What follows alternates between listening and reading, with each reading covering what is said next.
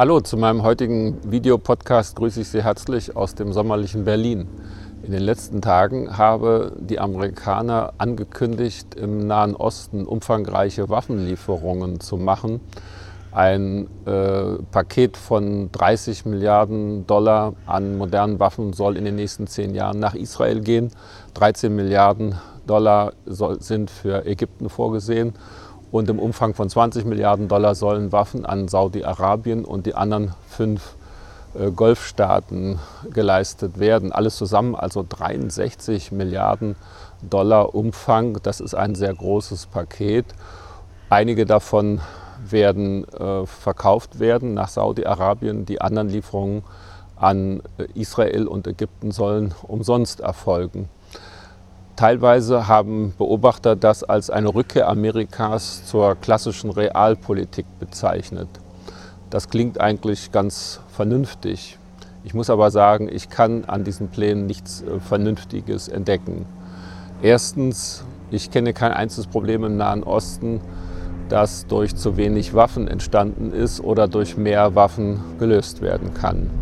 Zweitens, ganz offensichtlich und erklärtermaßen handelt es sich bei diesem Programm um eine Aufrüstung der Sunniten gegen die Schiiten.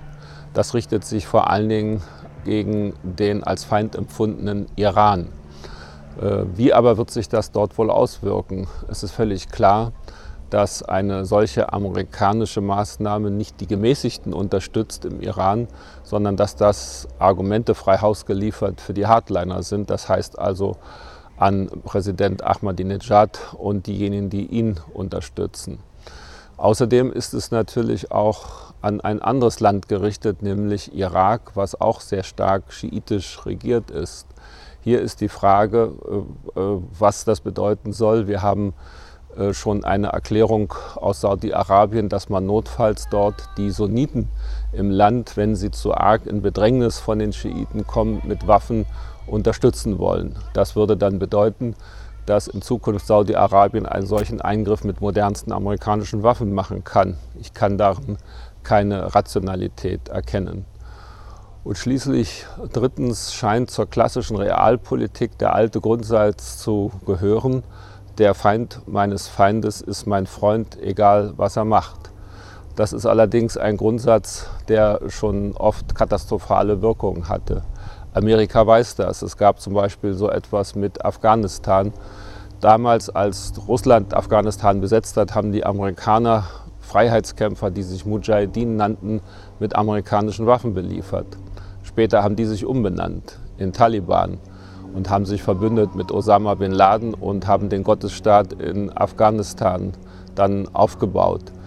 Äh, das heißt, bei dem Krieg in Afghanistan 2001, 2002 sind die Amerikaner diesen Waffen wieder begegnet.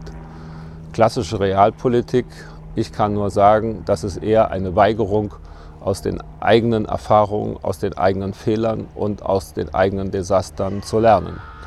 Eigentliche, die eigentliche Alternative heißt eine Fortsetzung der Bemühungen im Nahen Osten, eine Lösung auf dem Verhandlungswege, auf dem Wege von Dialog und Verständigung zu finden.